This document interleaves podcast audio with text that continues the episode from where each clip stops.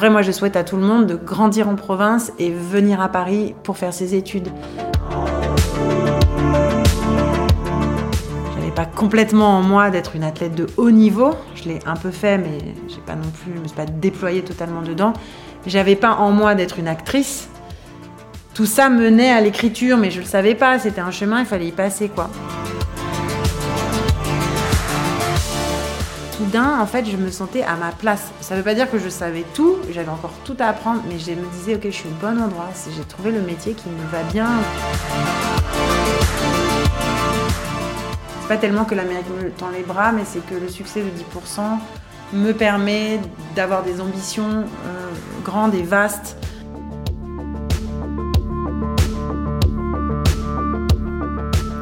Bonjour et bienvenue sur Déclic le podcast de Nice Matin qui part à la rencontre des personnalités remarquables. Sportifs, chefs d'entreprise, artistes, restaurateurs.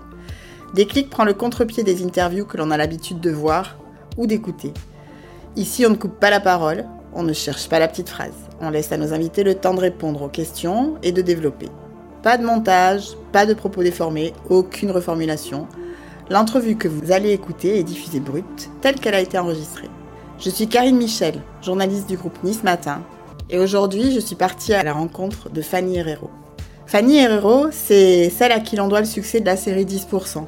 Elle a été la directrice d'écriture pendant trois ans. On parle même de showrunner, c'est un vocabulaire importé des États-Unis où le travail justement dépasse le cadre de l'écriture. Fanny Herrero est née à Toulon. Elle est la fille de l'ancien joueur puis entraîneur du rugby club toulonnais Daniel Herrero. Sa mère était prof de sport. Elle, c'est dans le volet qu'elle a pratiqué à un assez haut niveau, qu'elle a appris la persévérance, le dépassement de soi et le travail en équipe. Elle nous a reçus chez elle à Paris et ensemble nous sommes revenus sur son parcours. Nous avons également abordé son nouveau projet pour Netflix, une série basée sur le stand-up qui s'appelle Droll.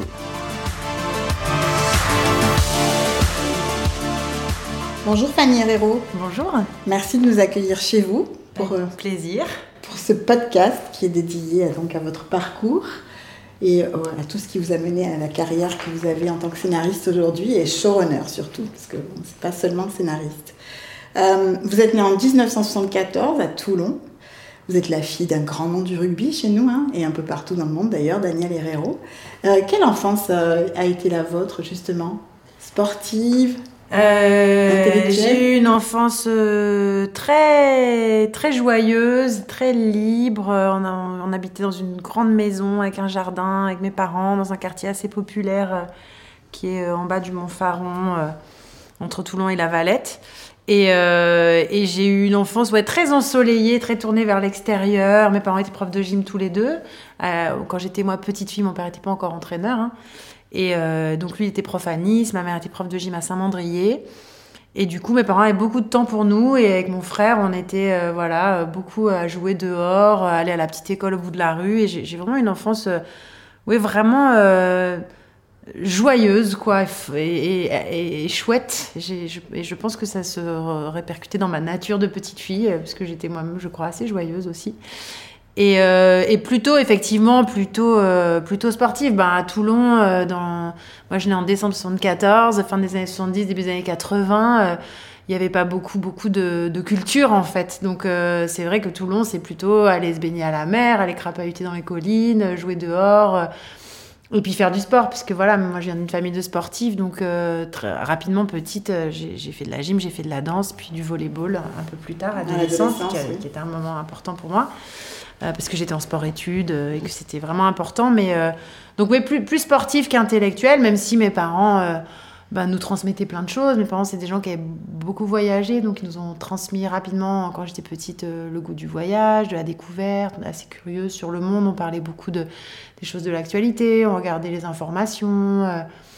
je lisais beaucoup aussi petite, même si c'est ma mère qui m'a transmis ça, le goût de la lecture on allait un peu au cinéma. On allait à l'époque le, cinéma d'arrêt d'essai de Toulon qui s'appelle euh, l'Utopia.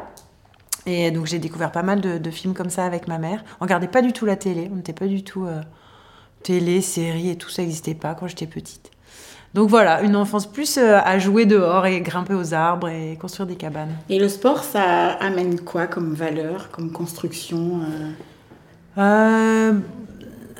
Pour moi, je pense que c'était Moi, j'ai fait donc du volleyball, mmh.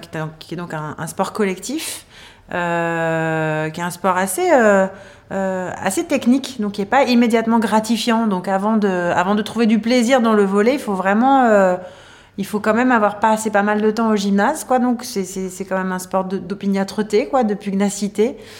Et euh, les valeurs, bah moi, moi, ce que j'en ai retiré, je pense la, la chose principale, c'est que avec un peu de recul parce que j'en ai fait vraiment beaucoup en fait. Pourquoi le voler d'ailleurs justement Oh parce que déjà c'était un sport co et que je me voyais pas aller vers un sport individuel, je pense par culture familiale.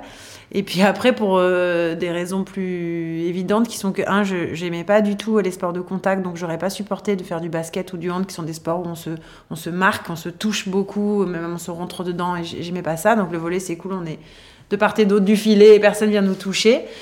Et, euh, et j'aimais pas non plus les, les, sports où il fallait beaucoup courir. J'ai jamais été très endurante, j'avais pas, pas des très bons poumons. Et euh, moi, j'étais plutôt une nature euh, explosive, donc j'étais forte sur euh, voilà les, les, les, temps courts, les temps rapides. Euh, et le volet, c'est bien pour ça. On saute, on défend, c'est des petits mouvements tout le temps, beaucoup de petits mouvements très vifs. Et ça, ça m'allait bien, ça allait bien à ma nature. Et en même temps, ça reste quand même un sport collectif.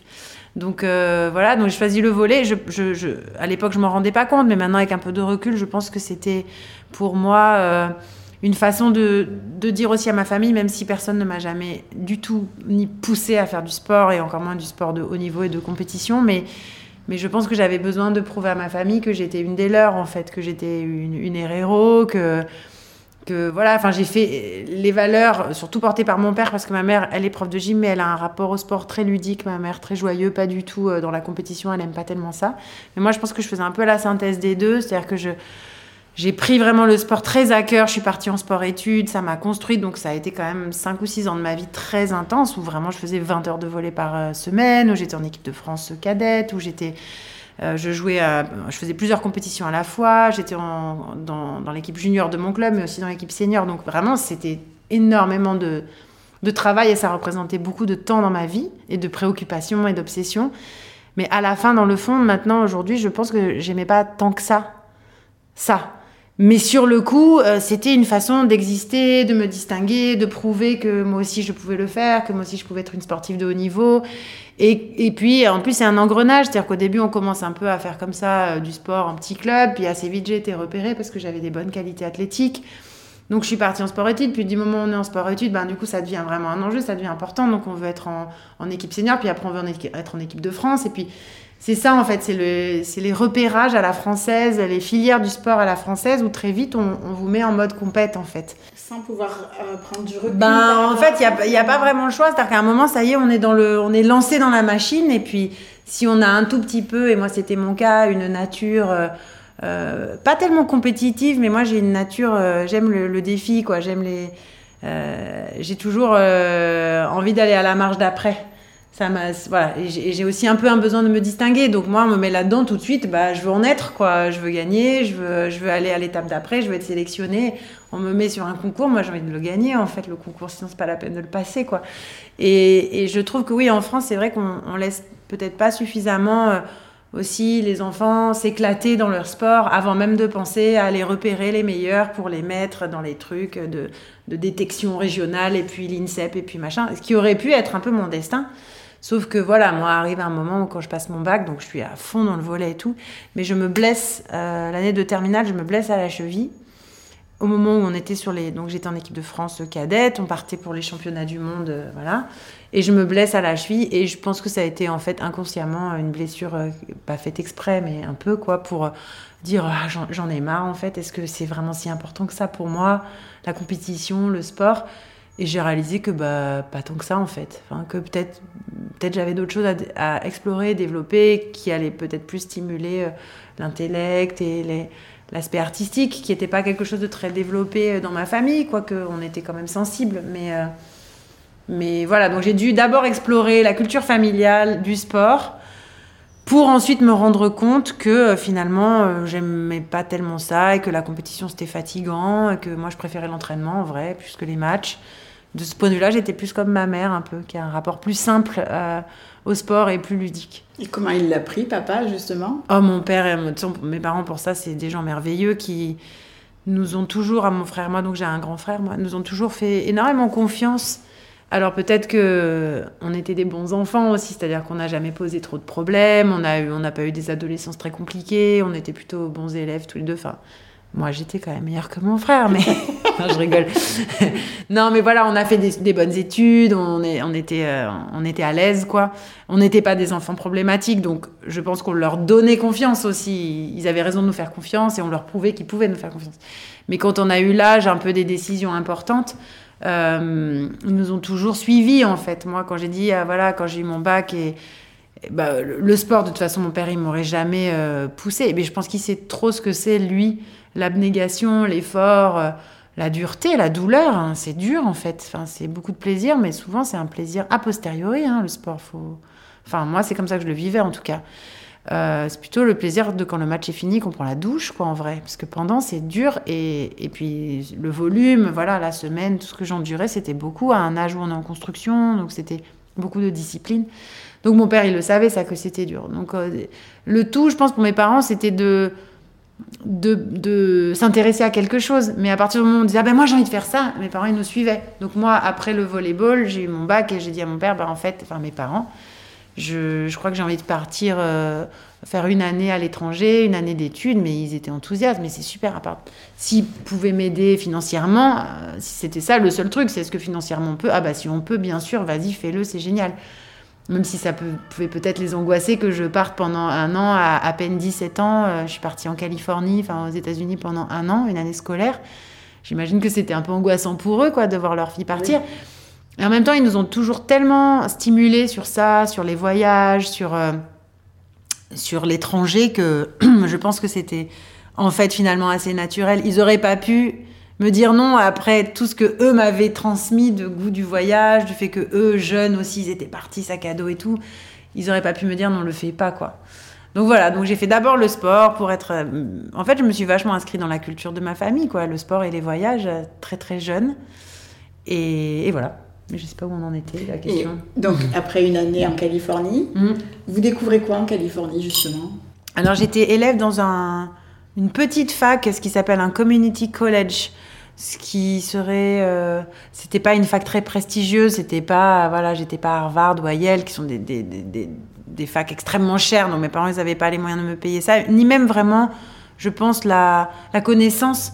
Nous en fait, enfin mes parents. Euh, euh, ils viennent tous les deux de milieux vraiment très modestes et on n'a jamais eu, euh, vous savez, cette euh, culture bourgeoise de la stratégie scolaire en fait, où dès l'enfance on sait qu'il faut faire ci pour accéder à ça et puis on va aller là où on a tout un plan pour ses enfants. Non, ça n'a jamais été ça chez nous. Mes parents, c'était une espèce de liberté de chaque année entraîne la suivante, en fait, selon les qualités de l'enfant et selon sa curiosité. Après, ils essayaient de nous guider, mais moi, quand j'arrive avec ce projet de dire ah, j'aimerais bien passer une année à l'étranger, bah, tout simplement, c'est tourné vers la conseillère d'orientation du lycée. Où est-ce que je pourrais aller? Est-ce qu'il y a des, des, programmes? Parce que j'allais pas partir quand même toute seule.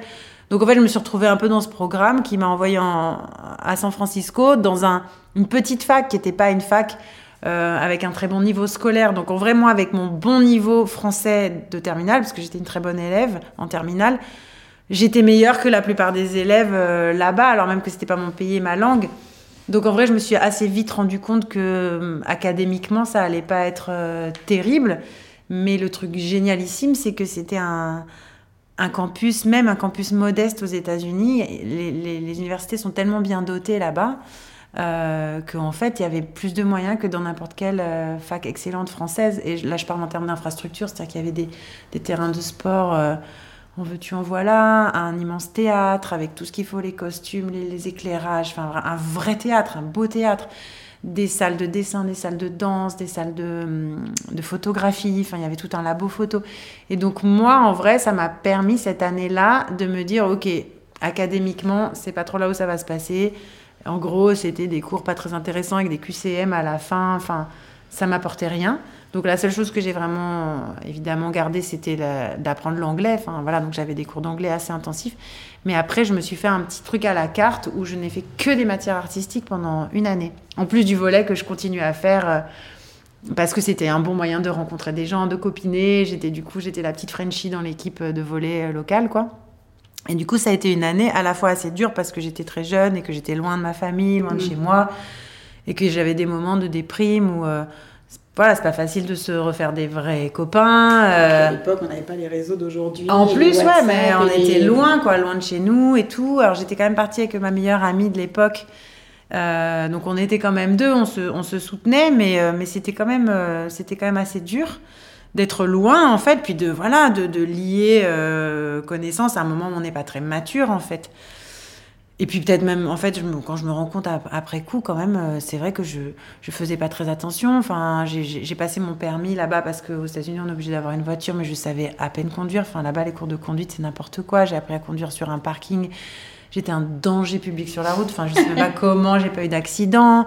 Euh, puis voilà, plein de fois où on part, on a 17 ans, on part en bande sur la plage, euh, autour d'un feu à picoler, tout. Enfin, il aurait pu m'arriver mille trucs. Mais c'est aussi cette insouciance, ce moment de découverte. Euh, non, et j'en ai retiré en fait de la confiance en moi en vrai, parce que c'est comme une épreuve. Enfin, je me suis un peu imposé une espèce d'épreuve de partir loin et, de l'expérimenter toute seule, d'aller au bout de mon truc toute seule.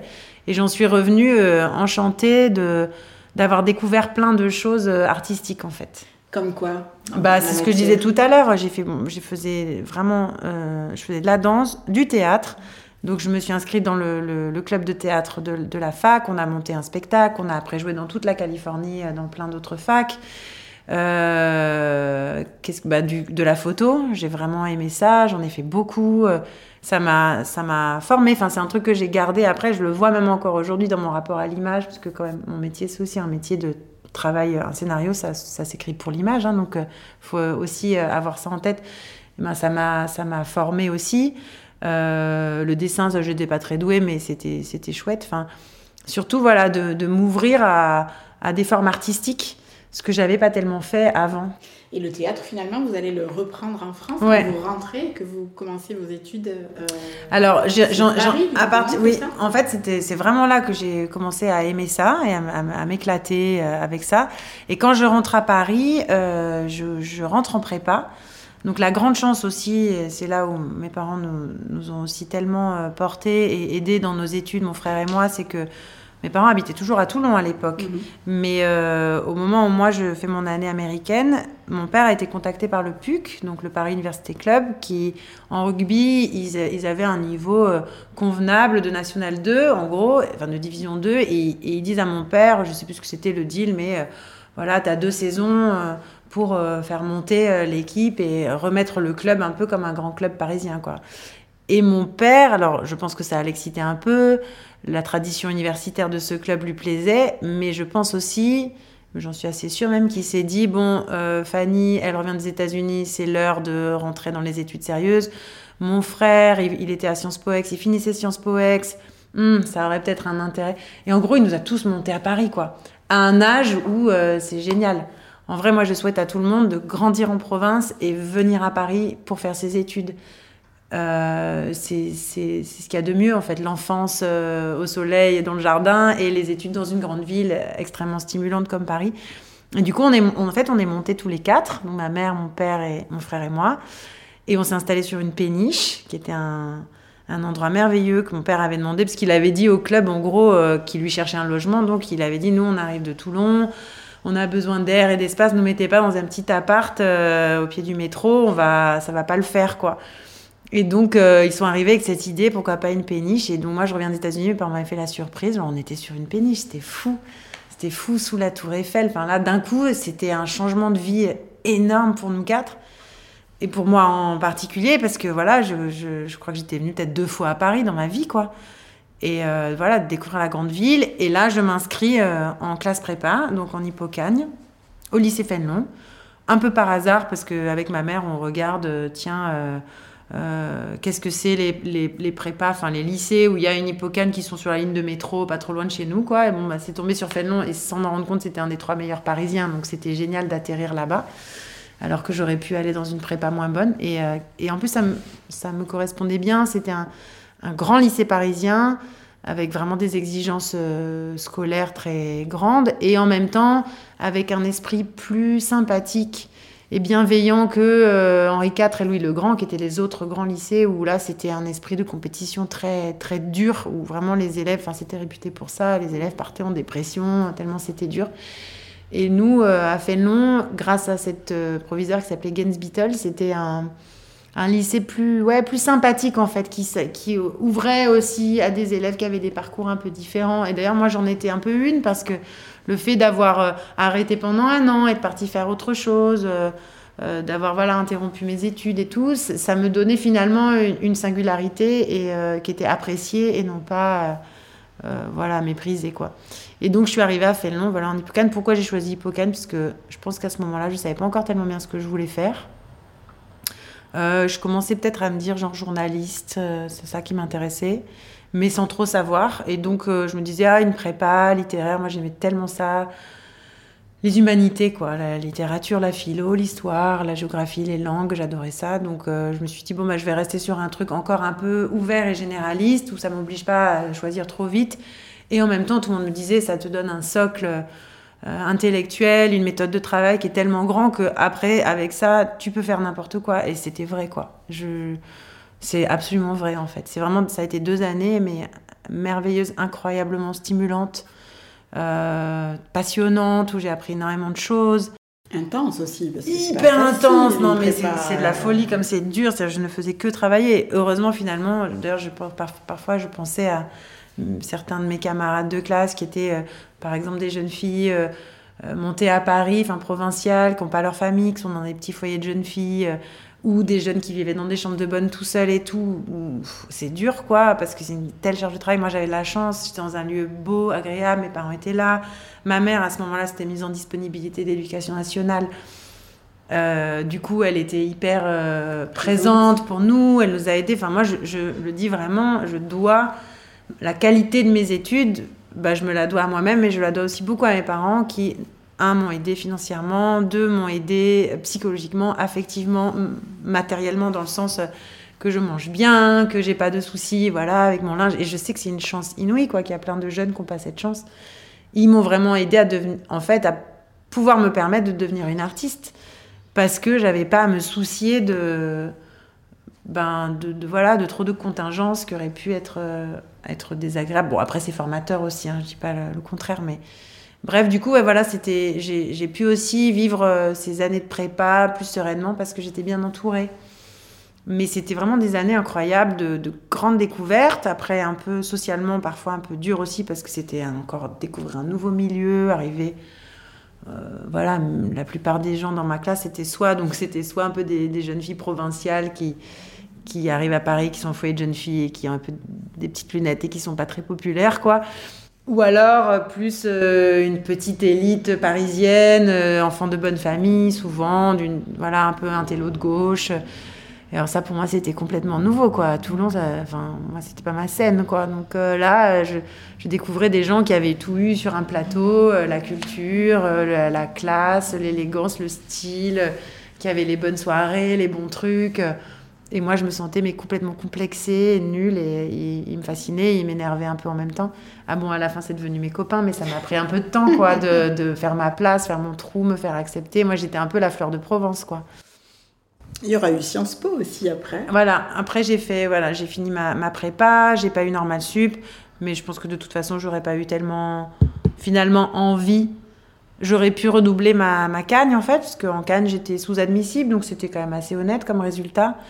Euh, à l'ENS euh, Fontenay. Et, euh, et j'ai pas eu envie de redoubler parce que je me suis dit en vrai j'ai pas tellement envie de faire ça j'ai pas vraiment envie d'être prof ni de faire de la recherche. Bien que maintenant enfin on sait aussi qu'on peut faire normal je peux faire plein d'autres trucs derrière mais voilà. Du coup j'ai passé une année à Londres dans un, une école qui s'appelle la London School of Economics qui est un peu l'équivalent de Sciences Po et puis, parce que à l'époque, j'étais avec un, mon petit copain, euh, passer les concours anglais, et du coup, je me suis dit, tiens, je vais faire comme lui. Euh, ça a l'air chouette. Et finalement, j'ai pas du tout aimé mon année à Londres. C'était.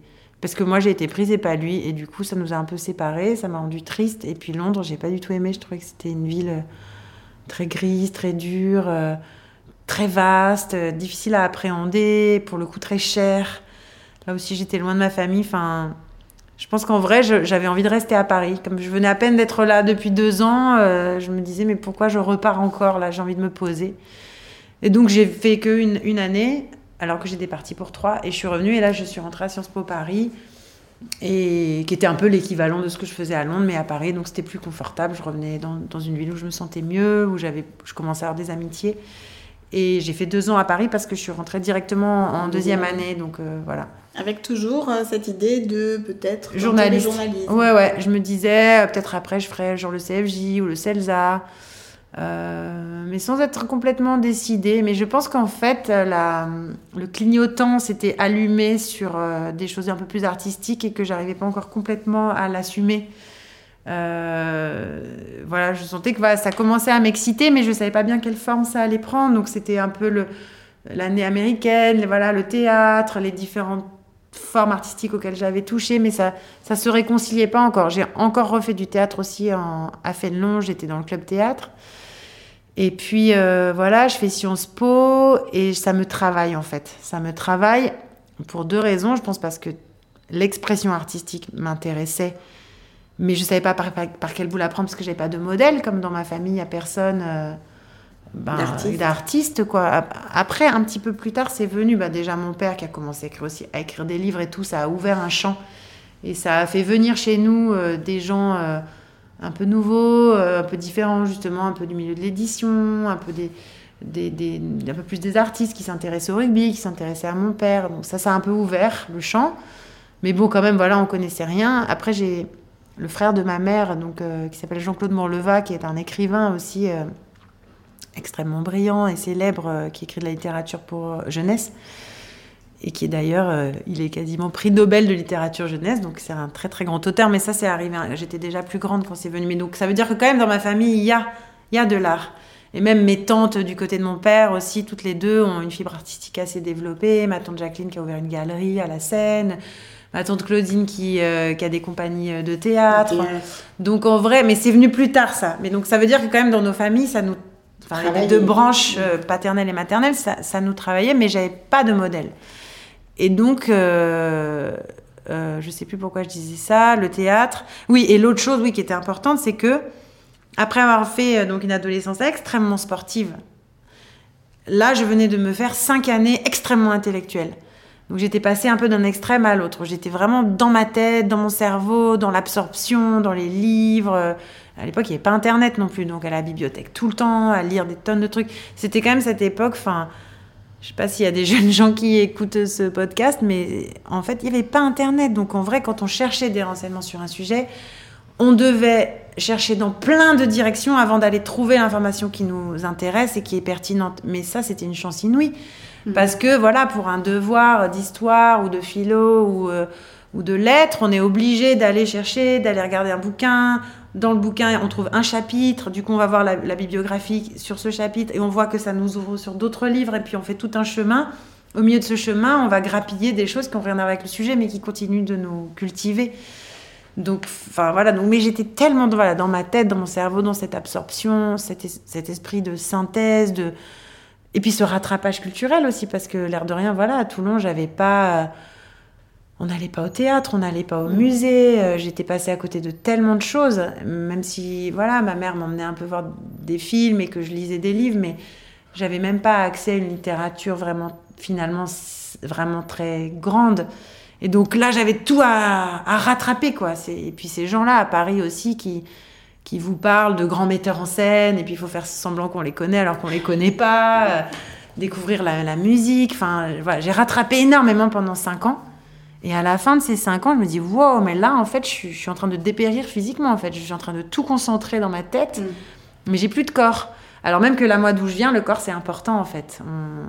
ça doit s'exprimer. Euh, et donc, c'est comme ça aussi que j'avais l'appel du théâtre, parce que je pense que le théâtre, c'est comme ça que je le résume aujourd'hui, c'est que ça, ça, ça, comment dire, ça condensait bien un aspect très physique, très charnel, très, une histoire d'énergie et voilà, d'incarnation. Quand on fait du théâtre, on fait aussi souvent de la danse, on fait aussi souvent. Bah, on est en mouvement. On est en mouvement, quoi. Et, mais, mais c'est aussi intellectuel, parce que c'est aussi un rapport au texte, c'est aussi un rapport aux auteurs. Euh, c'est aussi littéraire comme art en fait. Et donc, je pense que j'aimais ça, les deux trucs ensemble. Et tout doucement, ça a commencé à faire son chemin.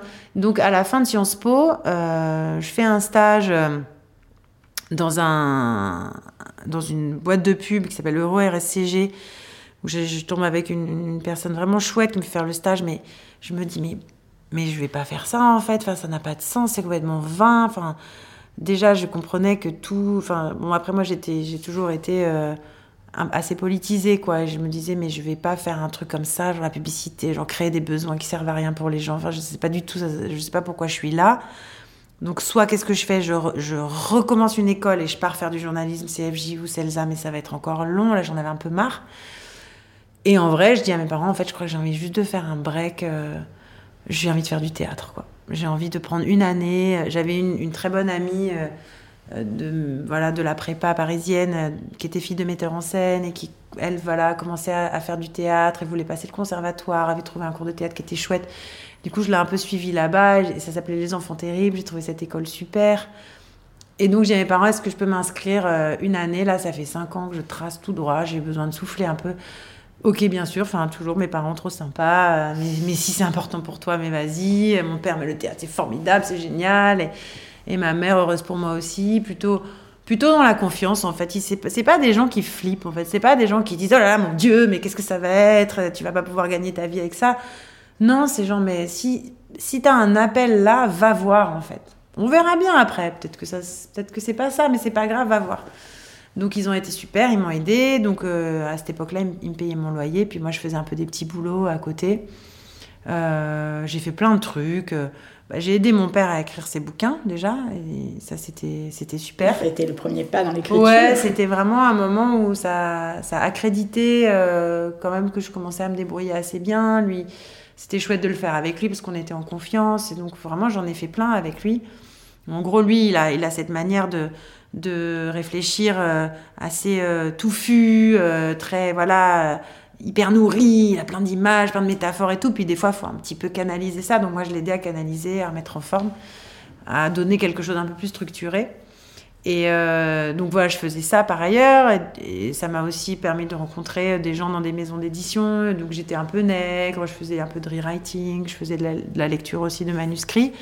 Je posais aussi, euh, ça c'était le côté bohème, le fait d'être dans une école de théâtre, ça me faisait aussi fréquenter une autre scène parisienne, ouais voilà, de, très différente encore de la prépa, mais de gens plus, plus bohèmes. Et donc je posais euh, pour des, des, peintres dans des ateliers aux Beaux-Arts, dans des cours de, dessin.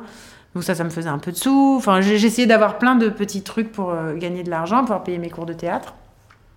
Et donc, au départ, ça devait être une année dans cette école de théâtre. Et en fait, c'est devenu euh, bah, au moins cinq ans, quoi, puisque à la sortie des cours de théâtre, j'ai trouvé un agent euh, tout de suite. Et puis, j'ai commencé à travailler. je suis rentrée dans une compagnie, puis après une autre. Donc c'était pas euh, génial, genre j'ai jamais trouvé vraiment un endroit où je me suis sentie complètement euh, dans ma famille artistique. Mais l'air de rien, je trouvais quand même toujours un peu de boulot. Ben, j'étais intermittente, je faisais mes heures. Euh, et, et, et, là, j'ai vraiment commencé aussi sérieusement à, à, me poser la question de l'écriture. Enfin, déjà, on est dans mon père, mais aussi parce que là, ça commençait vraiment à me démanger. Je cherchais ma forme, en fait. Donc j'étais tout le temps en train d'écrire des trucs des, petites pièces courtes, des courts-métrages, sans savoir du tout ce que j'allais en faire, mais ça me, travaillait. J'ai écrit le spectacle de fin d'année de mon école de théâtre, par exemple. À partir d'un pro que faisaient les élèves, j'avais tout, euh, tout centralisé, tout remis en forme, inventé un récit. Euh. et donc, c'était d'ailleurs, c'était un spectacle comique. Et c'est la première fois que je me suis rendu compte aussi que j'avais une fibre euh, vraiment. Enfin, je savais que je pouvais être marrante mais, dans la vie, mais j'avais pas encore exploré ça dans l'écriture. Et là, je me suis dit, ah ouais, en fait, je peux vraiment être marrante, quoi. Vraiment, le, spectacle était très, très drôle et, les gens m'ont beaucoup complimenté là-dessus. Je me suis dit, ah, mais qu'est-ce que c'est génial de faire rire Quel pouvoir, quelle joie Et donc voilà, ça a commencé à se, tout doucement à converger. Et maintenant, je sais que, en vrai, de la même façon que j'étais pas j'avais pas complètement en moi d'être une athlète de haut niveau. Je l'ai un peu fait, mais j'ai pas non plus, je me suis pas déployée totalement dedans. J'avais pas en moi d'être une actrice. Tout ça menait à l'écriture, mais je le savais pas. C'était un chemin, il fallait y passer, quoi. donc pendant cinq ans à peu près, j'ai joué. Euh, donc essentiellement au théâtre. J'ai fait quelques pubs, je faisais un peu des clips, j'ai fait des courts métrages. Jamais, j'ai jamais eu de rôle au cinéma. Je pense que j'avais un physique qui n'était pas forcément facile. J'ai pas du tout un physique de jeune première. J'étais grande, athlétique, avec un visage comme ça assez fort. J'ai un nez assez euh, fort et euh, j'étais pas trop dans un archétype de jeune, de jeune première, ni non plus. Euh, je pense que je faisais, je paraissais un peu plus âgée aussi que mon âge. J'étais aussi à une, époque dans, dans, ma vingtaine, je refusais par exemple, j'avais coupé mes cheveux courts, je voulais pas être dans un truc de coquetterie, je voulais pas être dans une, féminité trop, euh, euh, démonstrative. Euh, plutôt, j'étais plutôt à l'inverse, dans un, truc un peu. c'est pas non plus viril, mais voilà, je voulais pas trop jouer un jeu de sophistication féminine, quoi. Donc je j'étais pas en train de séduction. Ouais, pas du tout, du tout. Et j'étais pas dans un, un, un, rapport de séduction. Et c'est quand même important quand on veut être comédienne. L'air de rien, il faut quand même un peu savoir manipuler ça. Et moi, pas tellement. J'étais pas, voilà. Et puis peut tout simplement, j'ai peut-être pas le feu non plus. Mais bon, donc en tout cas, je jouais, je gagnais un peu d'argent avec ça. Et le vrai, euh, le vrai marchepied, euh, enfin, le vrai changement de vie en fait, le tournant, ça a été c'est grâce à TF1, c'est bizarre, mais je suis devenue lectrice de scénario, donc pareil, boulot alimentaire. Euh, pendant, j'ai fait ça pendant trois ans, en gros entre, euh, je sais pas, 26, 27 et 29, 30 ans, quoi. Où je lisais des scénarios pour TF1 pour gagner de l'argent. Euh, donc j'étais associée à une conseillère de programme qui est donc une des personnes qui suivent les projets chez TF1, décide d'acheter tel ou tel scénario, de suivre la fabrication de soit un unitaire, soit une série. Et euh, ces personnes-là ont toujours euh, un ou deux ou trois lecteurs qui font des fiches de lecture sur les scénarios, donc ça les aide, les conseillers de programme, à y voir un peu clair, euh, parfois à, se décider sur un point, à voir si le, truc fonctionne. Ça on leur fait des résumés, tout. Et moi, je, décortiquais les scénarios TF1 comme j'avais appris à le faire en cagne, en fait, avec beaucoup d'applications, d'implications et d'applications. Et, et vraiment à, me demander est-ce que intellectuellement, politiquement, philosophiquement, stylistiquement, cette chose est valable? Donc je prenais ça très au sérieux. Donc je faisais ça avec Joséphine Ange Gardien, quoi. Et donc j'en ai bouffé des scénarios TF1. Et, et évidemment, j'étais pas toujours très à l'aise. Enfin, je les aimais pas tellement. Et puis souvent, souvent, je trouvais en plus que le, la, machine de la, de la chaîne, aussi de TF1, n'était pas très vertueuse de mon point de vue. C'est-à-dire que c'était des fictions grand public, mais je trouvais souvent qu'elles étaient comme plastifiées, en fait. C'est-à-dire qu'on enlève tout ce qui a un peu d'aspérité, tout ce qui est de l'ordre d'une vision d'auteur n'a pas tellement trop sa place. Donc on cherche plutôt le plus petit dénominateur commun entre, voilà, dans les histoires, et puis finalement tout est un peu vidé de sa substance. Donc souvent, moi, je faisais des fiches à l'encontre ça, mais bon je sais pas pourquoi, ils m'ont quand même gardé trois ans. Et je me disais, au bout d'un moment, je disais, mais c'est pas possible, je suis un contre-étalon en fait. C'est-à-dire que tout, euh, tout ce que je dis dans mes fiches, euh, ils doivent l'utiliser totalement à l'inverse, quoi. Je pense que j'étais un peu l'intello de service quand même. Et voilà, mais c'était, c'était sympa, c'était marrant. Et surtout, ça m'a donné, même si je n'aimais pas tellement ces scénarios-là, ça m'a donné le goût du scénario. Vraiment, en fait, d'un coup, je me suis dit, mais genre, bon sang, mais c'est bien sûr, c'est ça la forme que je cherche c'est le scénario, c'est évident. Parce que je, je, me voyais pas devenir euh, écrivain. Je me voyais pas écrire pour être lu. J'avais peur. Je pense que j'avais un espèce de complexe. Pour moi, la littérature, c'est tellement haut, c'est tellement grand que moi, je me sentais trop petite. Je me disais pas, j'ai une voix personnelle, une voix singulière. Je me voyais pas travailler un style euh, d'écriture suffisamment bon pour euh, être lu. En revanche,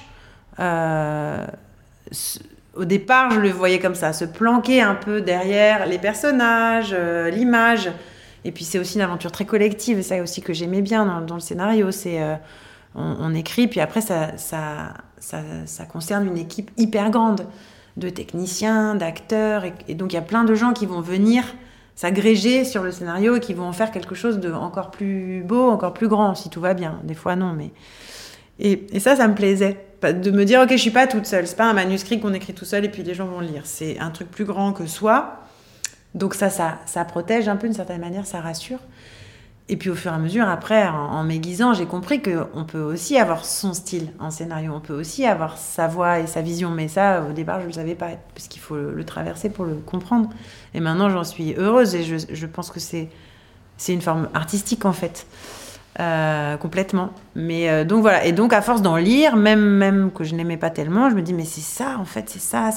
Il y a de la construction, il y a de la technique, et en même temps il y a de la liberté, en même temps euh, il y a du récit, il y a des personnages, des dialogues, tout ce que j'aimais quoi. Et donc à partir de là, après ça allait très vite parce que le premier scénario que j'ai proposé, il a été acheté par Arte. J'étais jeune, j'avais 30 ans et, euh, et ouais, le truc n'était pas très bon, mais je commençais à être prête en fait pour au moins prendre ce risque et me dire en fait ça y est. Donc en vrai, ça a pris à peu près 10 ans de chemin pour euh, entre tout, entre mes études et mes, tâtonnements, mais qui, en fait sont tous utiles. Hein. C'est ça qui est, qui est beau aussi, c'est que on croit qu'on tâtonne et en vrai on est en train de construire. On est en train de construire son chemin. Mmh. Et arrive après 10%. Mm. La fameuse Alors, ça, ça arrive, enfin. D'abord, j'ai quand même appris mon métier de scénariste parce que donc je n'avais pas fait d'école. Euh, je me suis improvisée scénariste. Je pense que le goût euh, de l'écriture que j'avais, plus la pratique du jeu en tant que comédienne, plus euh, cette quand même pratique de lectrice où j'en ai bouffé pendant trois ans, m'avait donné quand même un socle fort, mais j'avais pas de, voilà, j'avais pas encore la technicité. Donc, ce qui était génial, c'est que j'ai appris en faisant, d'abord par ce premier unitaire qui s'appelait Fort comme un homme, là, pour Arte, qui, qui se passait d'ailleurs dans le milieu du rugby. Et puis après, je suis rentrée sur une série qui s'appelait Les Bleus, c'était de la comédie policière pour M6, c'était, c'était frais, c'était chouette j'ai rapidement pris des responsabilités euh, là-dedans. Ce qui était génial, c'est que j'avais pas fait d'école de scénario et que je me retrouvais du coup à être professionnalisée très vite et à être presque payée pour apprendre. quoi. C'était super. Je, gagnais de l'argent tout en, en, étant obligée, moi, de me former presque seule. Donc c'était aussi une époque assez merveilleuse où j'ai énormément regardé de séries. Moi qui ne regardais pas du tout la télé enfant, qui n'avais jamais vu une série avant mes 22 ans. Euh, et là, d'un coup, c'était le tournant des années 2000-2005 euh, aux États-Unis où sont arrivés les, euh, ben, les Sopranos, euh, les Six Feet Under, Sex and the City, les The Wire, les 24 heures chrono, qui était la première série d'adrénaline pure qu'on a connue. Enfin, donc, je me suis ben, vraiment pris ça dans la figure comme plein de gens, mais sauf que moi, c'était en train de devenir mon métier, donc c'était génial, je décortiquais tout pour comprendre comment c'était fait, comment c'était écrit. Mon école, ça a été ces séries-là, en vrai. Euh, et, donc voilà, donc je suis passée par les Bleus, où j'ai pris assez vite du galon. C'était ça qui était beau en fait, c'était que justement après ces, dix années d'études un peu en zigzag et, d'avoir essayé d'être comédienne sans être complètement épanouie là-dedans, avoir passé des castings nuls et tout, et là soudain en fait je me sentais à ma place. Ça veut pas dire que je savais tout, j'avais encore tout à apprendre, mais je me disais ok je suis au bon endroit, j'ai trouvé le métier qui me va bien ou je sens que je vais pouvoir me déployer, quoi. Je, ça y est, j'y suis. Et c'était assez, euh, assez euphorisant comme euh, période, dans ma trentaine, là. Puis je venais d'avoir un petit garçon qui avait une espèce de truc qui s'ouvrait. Enfin, c'était comme un accès à, à l'âge adulte, euh, mais assez beau. Et donc voilà, j'ai fait Les Bleus, j'y suis rentrée dans l'atelier du village français, donc une série pour France 3, série historique, mmh. assez patrimoniale et en même temps très, donc un peu classique dans sa forme, mais très enrichissant du point de vue de l'écriture, avec un, scénariste à qui je dois beaucoup, qui s'appelle Frédéric Rivine, qui a été un peu mon, mon mentor, enfin, qui m'a beaucoup appris euh, sur la dramaturgie, les, personnages, la psychologie des personnages, euh, travailler sur les névroses. Donc, c'était quelqu'un qui aimait beaucoup creuser, enfin, qui aime toujours, parce qu'il exerce bien sûr, qui aime creuser euh, les personnages, les, les, rapports de force entre eux. donc ça m'a beaucoup formée, je suis restée longtemps dans cet atelier, là aussi où j'ai pris des responsabilités. J'ai fait aussi Kaboul Kitchen, j'ai fait aussi, enfin j'ai fait, j'ai travaillé pour Kaboul Kitchen sur Canal, Fais pas ci, fais pas ça pour France 2, Odysseus qui était une série pour Arte, enfin j'ai travaillé avec pas mal de chaînes différentes sur des projets différents. Et euh, donc quand j'avais, ouais, 10%, j'ai commencé quand j'avais 37 ans, je pense. Donc j'étais encore assez jeune auteur. Hein. Euh, et donc, euh, oui, au départ, je suis arrivée sur 10%. Donc voilà, on m'appelle pour me dire, ah ben il y a une série là qui est en train de qui est en développement. Euh, donc, c'est initié par un producteur qui s'appelle Dominique Besnéard, ancien agent. Euh, ça se passe dans le milieu des, agents à Paris, dans une agence artistique. Euh, et voilà, il cherche des auteurs pour participer à, à l'équipe d'écriture, quoi, à l'atelier. Et donc, bon, bah, moi, je me dis, ah, tiens, pourquoi pas. Moi, j'arrivais du village français où ça faisait quand même euh, peut-être cinq ans que j'étais sur des histoires de guerre, de déportation, de, de délation. C'était génial, mais c'était un peu lourd, quoi. Et là, ah, possiblement, c'est un peu une comédie, c'est à Paris. Aujourd'hui, c'est contemporain, c'est moderne, c'est un peu frais. Et je me dis, ah tiens, marrant. Et donc, je vais voir, on m'envoie les scénarios, parce que c'était en travail, quoi. Donc, c'était à l'époque dirigé par un autre auteur. J'aime pas tellement les scénarios, mais je me dis, bon, mais il y a un truc à faire quand même. Oh, puis ça, c'est marrant, ça va, ça m'aérer un peu, c'est frais. Et donc, je rentre dans l'équipe.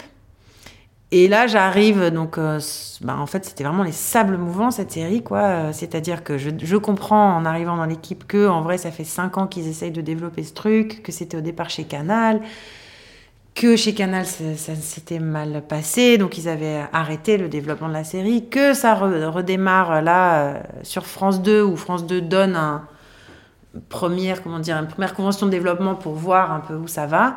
Et au moment où j'arrive, France 2, ils sont au bord d'arrêter en fait. C'est-à-dire que euh, ça ne prend pas la forme qu'ils veulent, l'auteur qui s'en occupe ne s'entend pas du tout avec la chaîne. Donc j'arrive dans un bourbier où, euh, en gros, alors même que je suis un peu excitée d'arriver, en gros, je comprends que bon, bah, si ça se trouve, dans un mois, c'est fini ce, bazar. Et en fait, moi, l'épisode sur lequel j'étais, en binôme avec un, ami auteur euh, qui s'appelle Cook Danctran, on écrivait tous les deux ensemble. Et nous, notre épisode, tout le monde nous dit Ah, mais il est bien cet épisode. Et donc, du coup, on disait Ah, bon, bah, peut-être qu'on en tient un peu quelque chose. Et c'était une époque, enfin pour ceux qui connaissent 10% maintenant, c'était très marrant, c'est-à-dire que les personnages n'avaient rien à voir, ils étaient, c'était pas du tout les personnages qui sont devenus. Euh, vraiment, enfin, Gabriel était euh, marié, père de jumeaux. Mathias était un, vieux type un peu aigri qui vivait seul, qui avait pas de famille, qui était pianiste. Andrea, elle couchait qu'avec des mecs parce qu'elle avait honte d'être lesbienne. Enfin, vraiment, c'était, euh, ils n'étaient pas du tout ce qu'ils sont devenus. Et en gros, nous, notre épisode, on se débrouille bien. Et là, du coup, euh, ben, l'auteur qui dirigeait euh, est parti parce que vraiment, c'était, ça n'allait plus du tout. Et nous, ils nous disent, ben, si vous voulez, euh, est-ce que vous pouvez reprendre, quoi? Parce que là, en gros, c'est soit vous reprenez, soit, soit ça s'arrête. Et alors, mon, co-auteur, Cook, lui, à ce moment-là, il a eu aussi une autre proposition pour travailler sur une autre série dont il pouvait être le chef. Donc, il est parti. Donc, je me suis retrouvée. En fait, c'est qu'un concours de circonstances. Je ne lui rien demandé. Et je me suis retrouvée euh, à dire bon, bah ok, moi je veux bien, je veux bien essayer.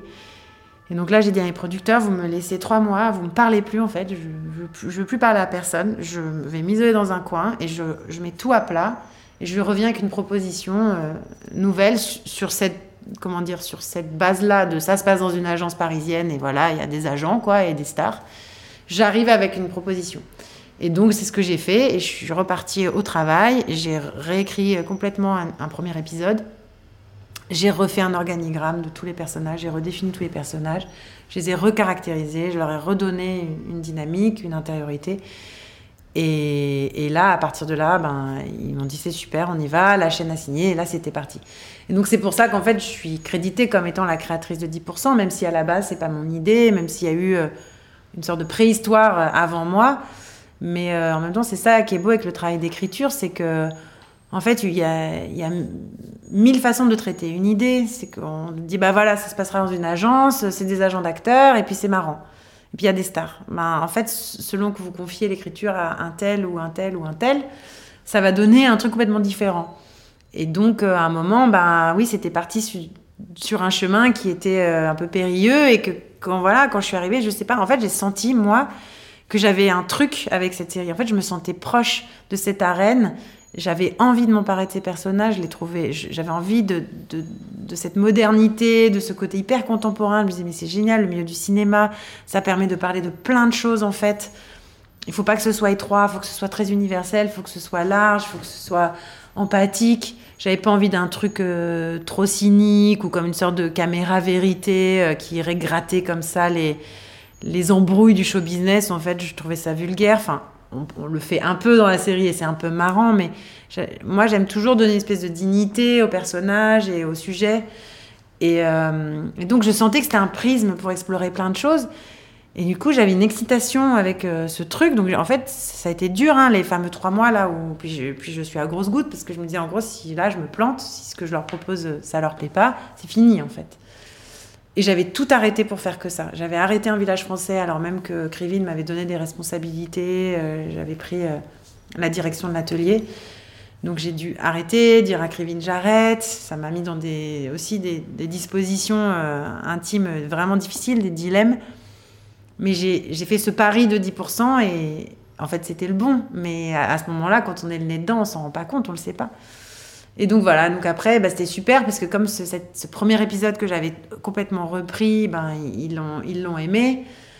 Après, c'était reparti et on était libérés. Donc là, j'ai recomposé totalement une équipe d'auteurs. Donc j'ai choisi mes, mes, co-scénaristes. Et là, on était parti. Après, c'est allé rapide, quoi. Sur les, on a tout, on a écrit les, les scénarios qu'on suivit. Et puis après, ben après, c'était toute l'histoire de trouver un réalisateur. On allait chercher euh, donc Cédric Lapiche. Et puis voilà, fabriquer cette saison 1, faire venir les stars. Enfin, après, c'était tout un bazar. Convaincre les stars, c'est compliqué. Convaincre les stars, bah, sur la saison 1, c'était hyper compliqué. C'était hyper compliqué. On n'en revenait pas parce que on, on sentait qu'on avait des bons textes on avait quand même Besnéard qui était donc le producteur et qui est un ancien agent qui connaît tout Paris, qui a arpenté euh, le cinéma français pendant 30 ans, donc euh, qui a un carnet d'adresses énorme. Donc voilà, enfin qui donne quand même confiance. On avait Clapiche qui était arrivé. Quand même, c'était un, grand réalisateur français euh, qui est plutôt chic, enfin qui pareil inspire confiance. Et pourtant, on a, on a allé, on était là tous les trois, aller démarcher les gens et les gens voulaient pas le faire. Et on se dit mais c'est pas possible. Et en fait, on, enfin a posteriori, hein, on s'est dit, euh, il y a plusieurs trucs, je pense que c'était déjà, c'est assez peu français comme exercice. L'espèce de truc d'autodérision, de jouer sous son propre nom et de se moquer un peu de soi, mais sous son propre nom en fait, de mélanger le vrai, le faux, tout ça, c'est assez anglo-saxon en fait. Donc je pense que au départ, ça les faisait un peu euh, froncer les sourcils, genre mais c'est quoi ce truc? Euh, le fait qu'on soit sur France 2, je pense que ça les effrayait un peu aussi. Là, je parle des stars. Hein on aurait été sur Canal, je pense que la, Canal, c'est la chaîne du cinéma. À l'époque, c'était la chaîne de l'irrévérence. C'est une, chaîne, c'est la, chaîne du Festival de Cannes. Et c'est chic, en fait. Ça s'est malheureusement un peu perdu. Mais à l'époque, c'était quand même ça. Alors que France 2, bon, bah, c'est le service public. C'est un public un peu plus âgé, euh, un peu plus populaire. Et donc, je pense qu'ils se disaient, ouais, moins excitant France 2. France 2, il n'y a pas trop des stars, quoi. Et ben, ils avaient tort, hein, mais du coup, c'est pour ça, je pense qu'ils venaient pas. Et ils avaient un peu peur de se commettre, en fait. Et puis, ben, on l'a quand même faite, cette saison 1, euh, ben, grâce à ceux qui ont bien voulu la faire. Parce que, bon, je dis ça, c'est que ça a été compliqué. Il y a certains épisodes qui ont été très compliqués à pourvoir, mais il y en a où il y en a quand même qui ont accepté rapidement hein, de venir. Et c'était super. Enfin, voilà.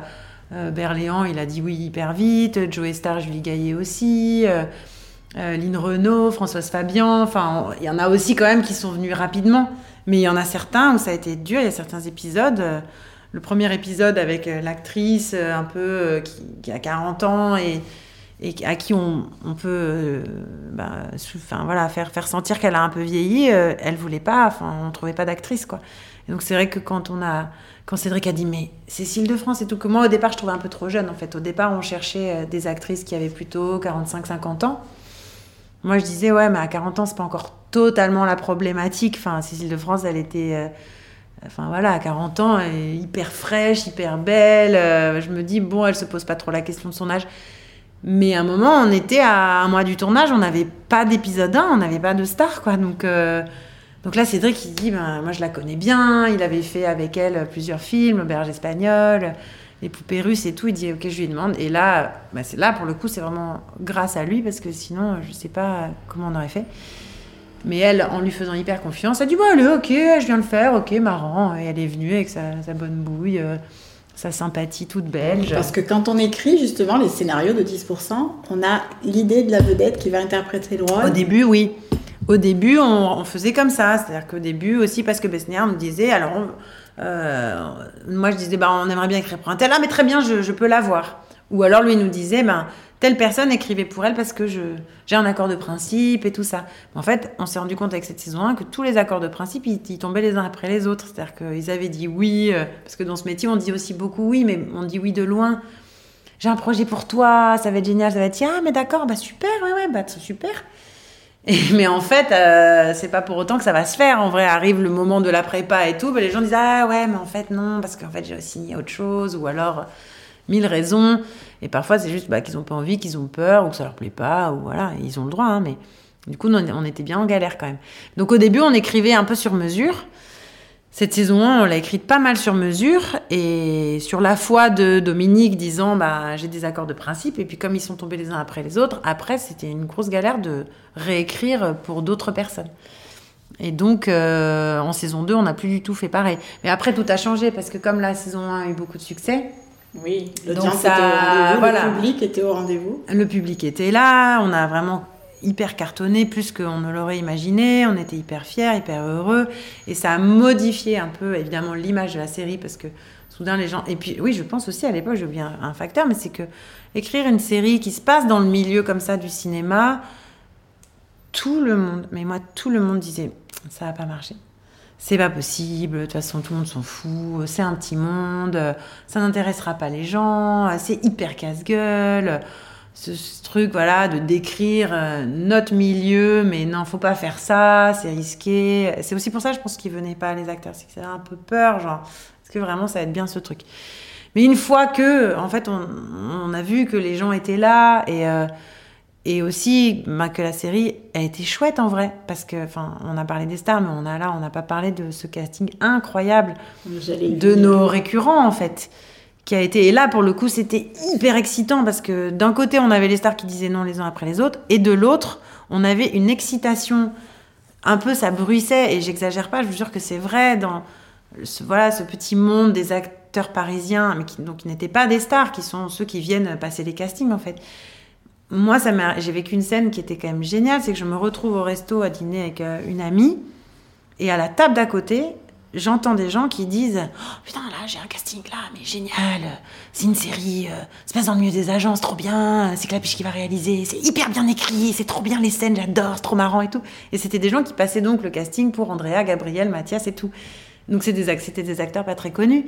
Et là, moi j'étais là, je mangeais et je, jubilais en fait. J'étais là, mais c'est ma série Je leur ai pas dit.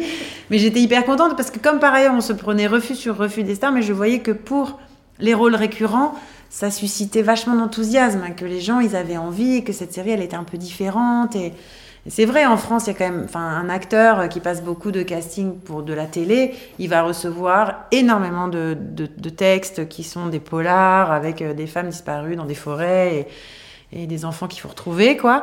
Ça, il y en a beaucoup. Un peu de comédie familiale, mais c'est vrai, des comédies comme ça, un peu contemporaines, un peu sophistiquées, il y en a pas, enfin, il y en a pas beaucoup, quoi. Et donc, c'est, ça a excité un peu tout le monde. Donc ça, ça m'avait quand même vachement rassuré de me dire, ah bon, ben, au moins, eux, ils ont l'air de trouver ça bien. Et, voilà, et ce casting des récurrents, mais c'était tellement génial, quoi. C'est une directrice de casting super qui s'appelle Constance de Montois qui, ben voilà, qui a fait venir tous ces gens. On a vu mais des dizaines et dizaines, voire des centaines de gens pour, euh, pour ces rôles-là. Et on a vraiment fait le casting ensemble avec Cédric et, euh, et les producteurs, donc Dominique et puis les autres producteurs, Harold Valentin. Enfin, on, était tous à la table à décortiquer tout ce qu'on voyait. Ça a été vraiment un truc très collectif. Et là, moi, j'étais vraiment hyper heureuse parce que je pouvais vraiment aller au bout euh, de mon idée, de mes textes, en participant vraiment à la, aux décisions. Et donc, quand on a vu arriver Camille Cotin, enfin, Camille Cotin, c'est un, peu à part parce que moi, je la connaissais déjà un peu. Donc, en écrivant Andrea, je pensais déjà à elle. Mais voilà, Gabriel, on savait pas, et euh, Mathias, on savait pas, et Noémie, Hervé, enfin tout ça, ça a été des découvertes, quoi. Et donc ça, ça évidemment, ça a fait aussi, je pense, le succès de la saison 1, c'est qu'on avait un casting fou. Ils sont tous plus extraordinaires les uns que les autres, ces comédiens, ils sont drôles, ils sont fins. Euh. Et ça, je pense que ça se voit en fait. Et puis, et puis ils sont singuliers, je pense qu'ils ont tous des têtes. Euh, c'est pas un casting de mannequin en fait. En disant ça, c'est pas du tout désobligeant. Pour moi, c'est un compliment. C'est-à-dire, c'est des, des personnes quoi. Ils sont vivants, ils sont incarnés, ils sont spéciaux. Et moi, j'y tenais beaucoup à ça. Ils sont vrais Ils sont vrais, ouais. Ils sont authentiques, on peut s'identifier à eux.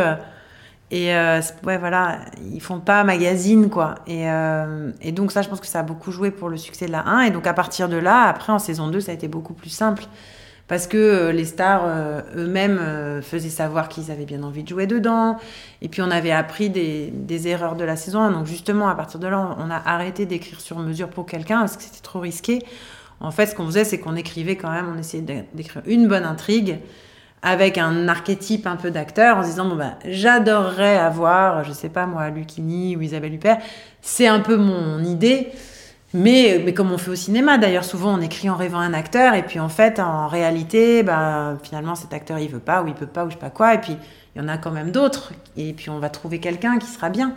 Donc on, fonctionnait comme ça, on écrivait un peu dans un archétype, euh, avec un âge, un emploi un peu, puis après on, raffinait. Une fois qu'on se disait, ok, on a l'accord d'un tel ou un tel, Là, on va pouvoir mettre des petits détails un peu plus savoureux, plus personnels de sa biographie, de sa filmographie. On, rajoute des petits trucs.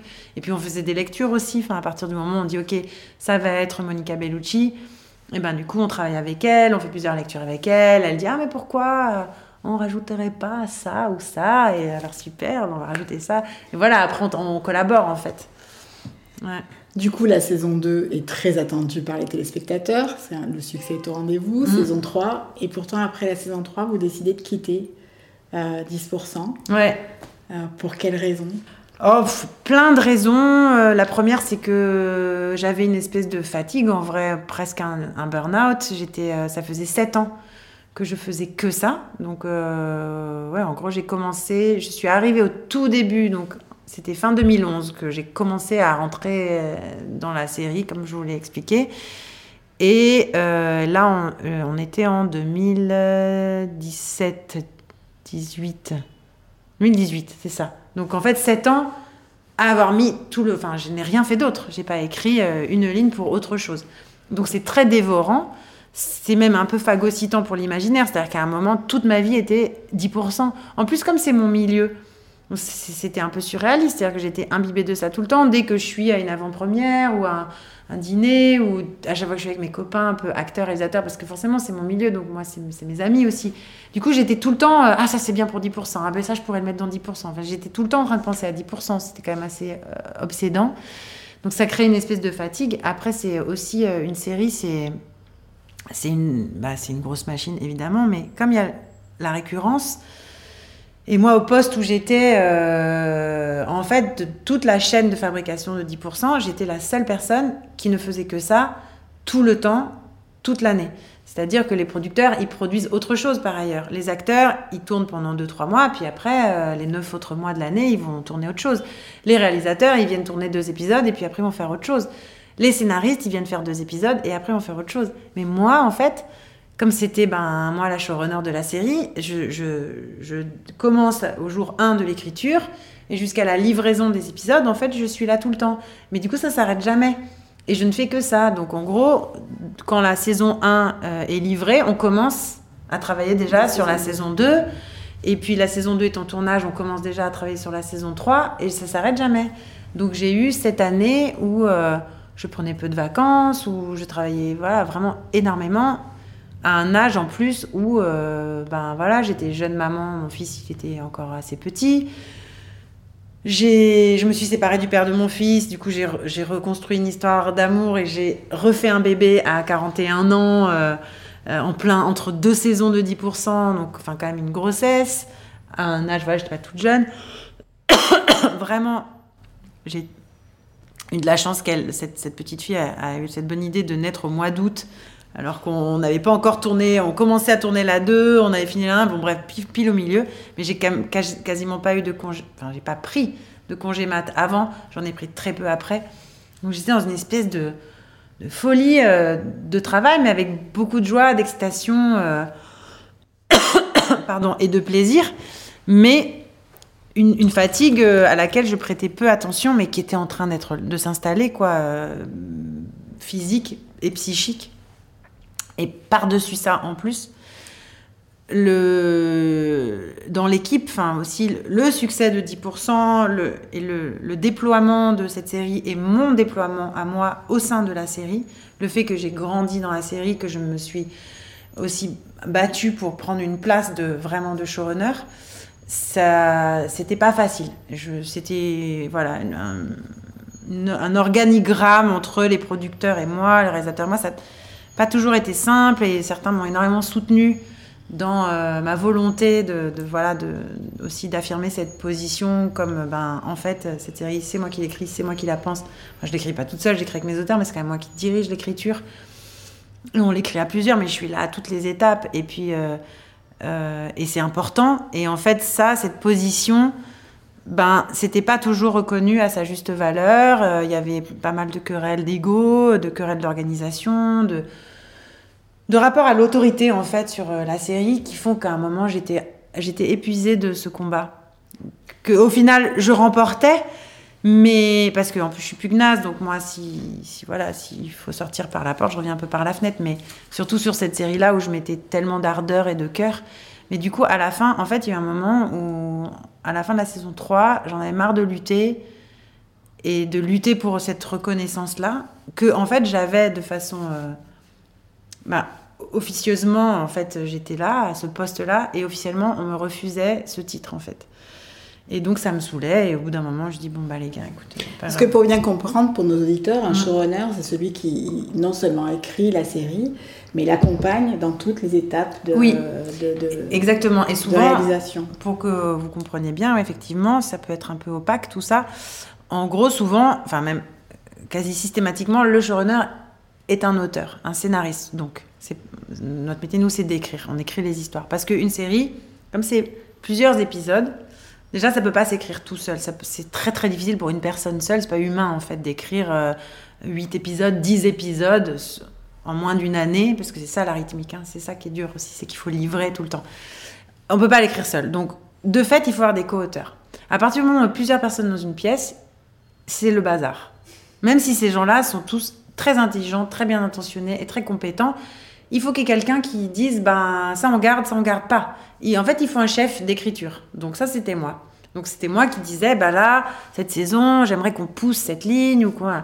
Mais après toutes les idées étaient les bienvenues et j'aurais été absolument incapable d'écrire 10% seul. Chaque cerveau de mes co-auteurs a collaboré au succès et à l'excellence de cette série à sa drôlerie à sa sensibilité. Mais il faut quand même un chef, il faut quand même quelqu'un qui dise non, ça, ça ne m'intéresse pas. Non, dans la série, on ne va pas euh, traiter ce truc, je n'aime pas. Et ça, j'adore, venez, on creuse ça. Donc, et ça, c'était moi. Et donc, ça, c'est un auteur, et donc, ça, ça donne une vision.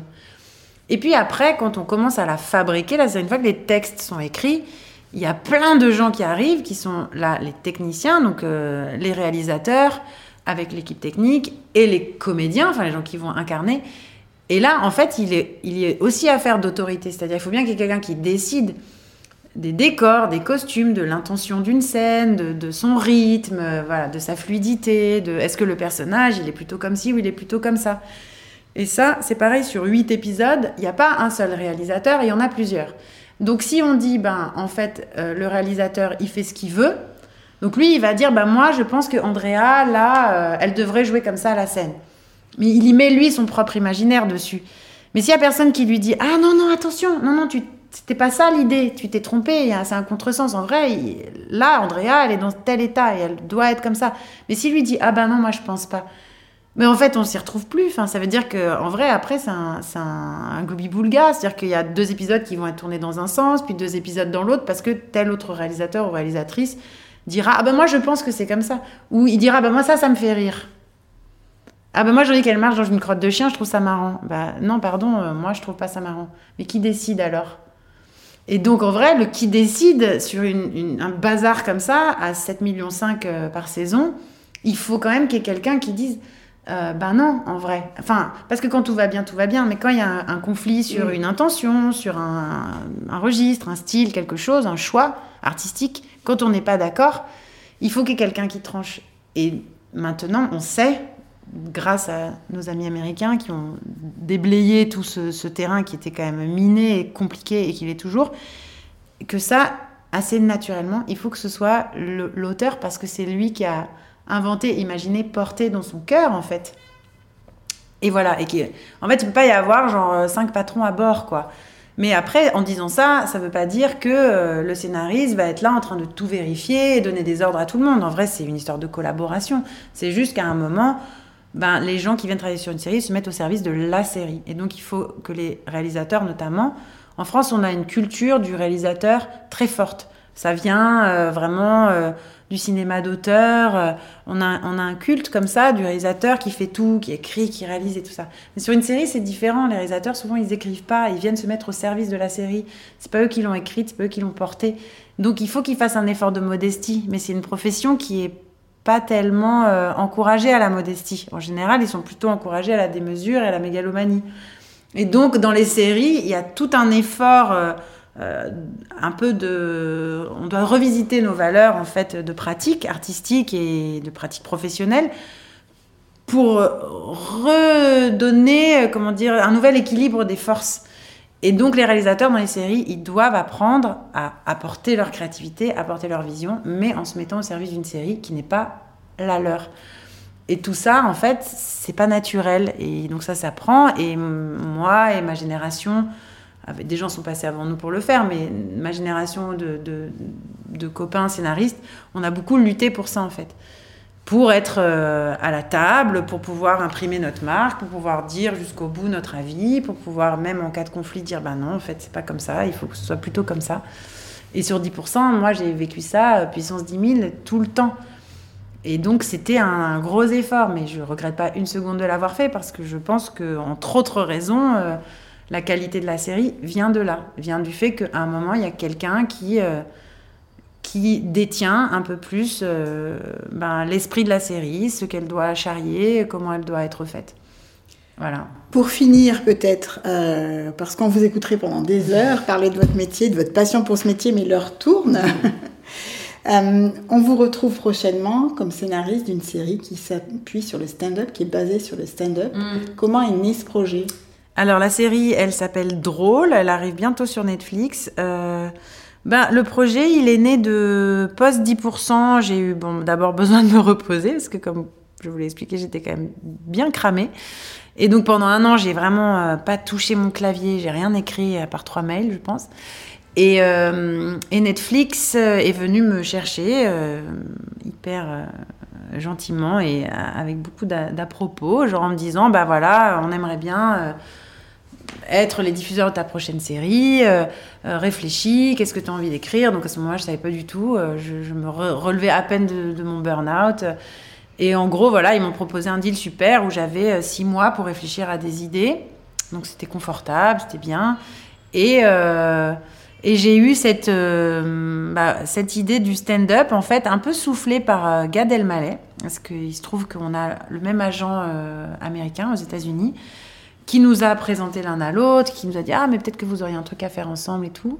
Et donc on s'est rencontrés, on a parlé de plein de trucs et il me dit mais euh, tu sais tu devrais t'intéresser à la scène de stand-up parisienne, elle est vraiment euh, en ce moment hyper vivante et tout. Donc là on était en quoi 2018, 2019, 2019 ouais. Et euh, il me dit, t'as déjà vu du stand-up? Moi, je dis, bah, moi, je connais un peu Blanche Gardin, j'avais déjà vu des spectacles, des seuls en scène. Et bah, lui, je le connaissais, mais j'avais vu Foresti, j'avais vu Le Mercier. Mais la nouvelle génération de stand-uppers, vraiment les petits comédie clubs et tout, je connaissais pas tellement. Et donc, il me dit, bah, viens, euh, à Paris, il y a un, club du stand-up qui s'appelle le Paname, qui est assez connu. Bah, viens au Paname, tu vas voir, c'est marrant. C'est plein de jeunes qui se succèdent sur scène et qui font des blagues, quoi. Ah, ok, bon, bah, très bien.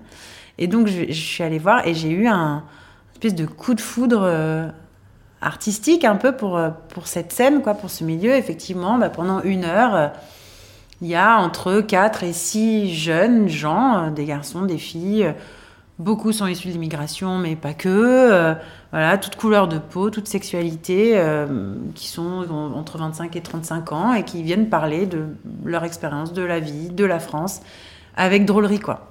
Et je les ai trouvés, mais un hilarant, hyper touchant, hyper beau, des physiques incroyables, hyper variés. Mais je me suis dit, mais c'est génial en fait, cette scène est géniale.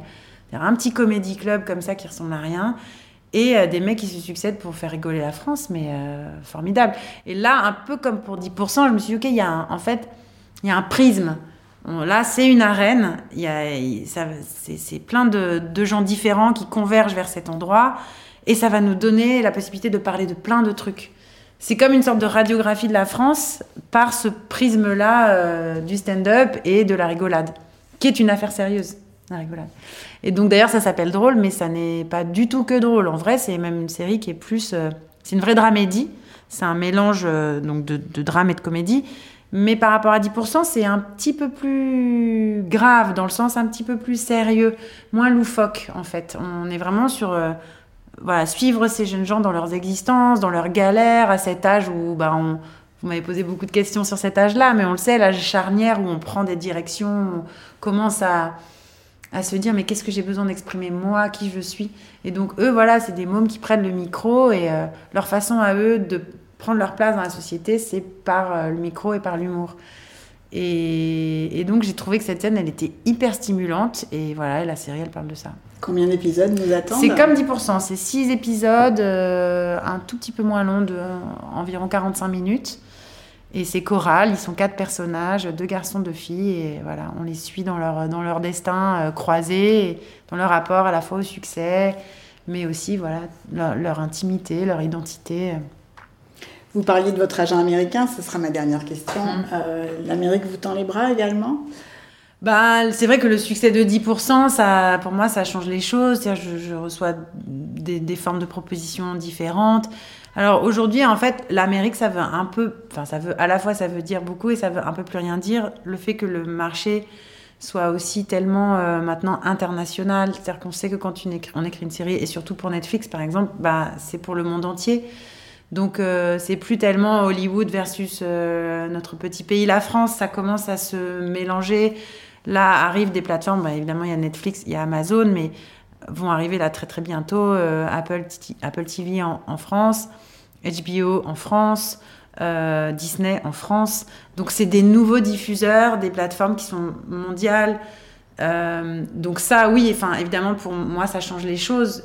Ça veut dire que c'est pas tellement que l'Amérique me tend les bras, mais c'est que le succès de 10% me permet d'avoir des ambitions euh, grandes et vastes euh, peut-être de m'associer aussi à, d'autres types de, personnes, de réalisateurs ou de, productions plus importantes en fait, et peut-être d'envisager des budgets aussi plus importants. Encore que c'est pas ça qui m'excite le plus. Enfin, la drôle, c'est ça aussi qui m'a plu dans Drôle, c'est que j'ai, fait c'est une série voilà euh, parisienne avec quatre inconnus, mais ça dont j'avais envie. Après 10% où j'avais vu tellement de stars, Là, j'avais envie de quelque chose de simple, de vrai, d'authentique, où on va s'attacher au personnage, où on va être proche d'eux. C'était ça qui m'excitait. Mais voilà, le succès de 10%, en gros, me permet de changer d'échelle si je le souhaite. Et de pouvoir aussi, évidemment, choisir euh, avec qui j'ai envie de travailler, euh, euh, avec quelle plateforme j'ai envie de travailler. Donc ça, c'est évidemment, c'est agréable. On va avoir l'occasion d'en reparler alors dans les années qui viennent. J'espère.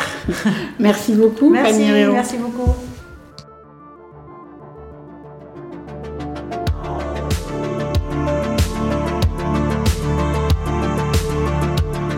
Bravo Si vous écoutez ce message, c'est que vous avez écouté l'intégralité de notre podcast. Si ça vous a plu, n'hésitez pas à noter 5 étoiles et à le partager autour de vous. Si vous avez des remarques ou des suggestions, vous pouvez m'écrire sur mon mail à kmichel.nismatin.fr k m i c h e l tout